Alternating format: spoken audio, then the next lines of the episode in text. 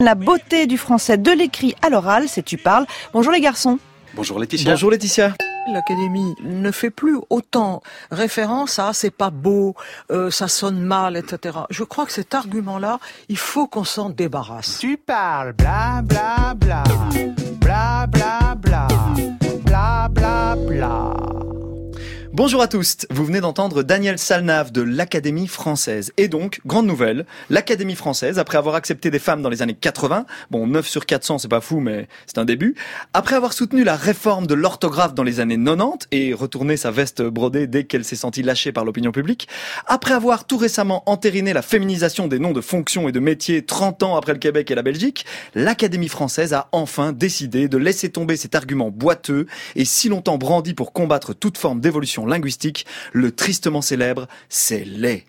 Autrice, ambassadrice, c'est laid. Abîme sans circonflexe, c'est moche. Les anglicismes, ça choque l'oreille. Ouais, ouais. Et l'écriture inclusive, ça ferait saigner les yeux. Un, un. Oui, l'argument qui confère à notre langue une dimension esthétique est un lieu commun.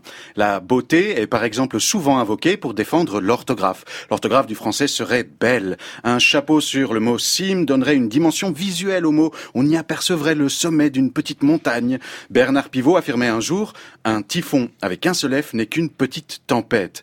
Bon, moi, à ce jeu-là, c'est le jet d'amidale qui m'est toujours resté en travers de la gorge. Alors moi j'ai toujours vu une paire de testicules dans les deux hauts de zoophile. Bon, plus sérieusement, la linguistique distingue les langues idéographiques des langues alphabétiques. Le chinois fait en effet apercevoir la trace d'une montagne dans le caractère chinois qui désigne la montagne. Le français, lui, est alphabétique. Pas de trace de signifié dans le signifiant.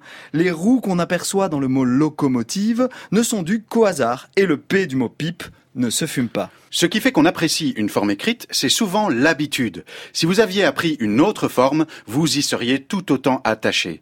C'est étrange, on trouve toujours que les formes existantes sont belles et que les formes nouvelles sont laides. En fait, on trouve beau ce qu'on connaît. Oui, les formes nouvelles interrompent la lecture. Les efforts qu'on doit fournir pour s'y adapter sont perçus négativement, comme un caillou dans la chaussure. Par contre, si on considère ces nouvelles formes comme souhaitables, alors on s'en accommode très vite. On peut même parfois les revendiquer, mais là, on glisse de l'esthétique vers le politique. Alors on peut aussi trouver que c'est beau parce que c'est compliqué. On peut appeler toutes les absurdités de l'orthographe des subtilités. Ce qu'on valorise alors, en réalité, c'est le sens de l'effort, pas la beauté de l'orthographe. On défend des formes qu'on a appris dans la douleur, Apprise. ou avec lesquelles on a été valorisé. Au-delà de l'orthographe, il y a la beauté de la langue orale.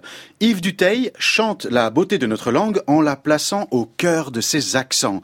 On imagine qu'il parle du marseillais ou du ch'ti, plus que du circonflexe. La langue serait donc particulièrement chantante. Bon, chantante, il faut le dire vite. Vous connaissez la citation de John Lennon. La pop française, c'est comme le vin anglais. Ça existe. En même temps, le garçon, il pensait qu'il était plus connu que Jésus, alors... euh, Même si la sonorité de cette langue ou de certains accents peuvent avoir des connotations qui varient d'une culture à l'autre, personnellement j'ai toujours préféré l'opéra en italien et le sexe en allemand, mais c'est vraiment une question de goût. On nage en pleine subjectivité. En fait, quand on dit d'une langue qu'elle est belle, on sous-entend quand même toujours un peu qu'elle est plus belle que les autres. En anglais par exemple, pour excuser sa grossièreté, on dit Pardon my French.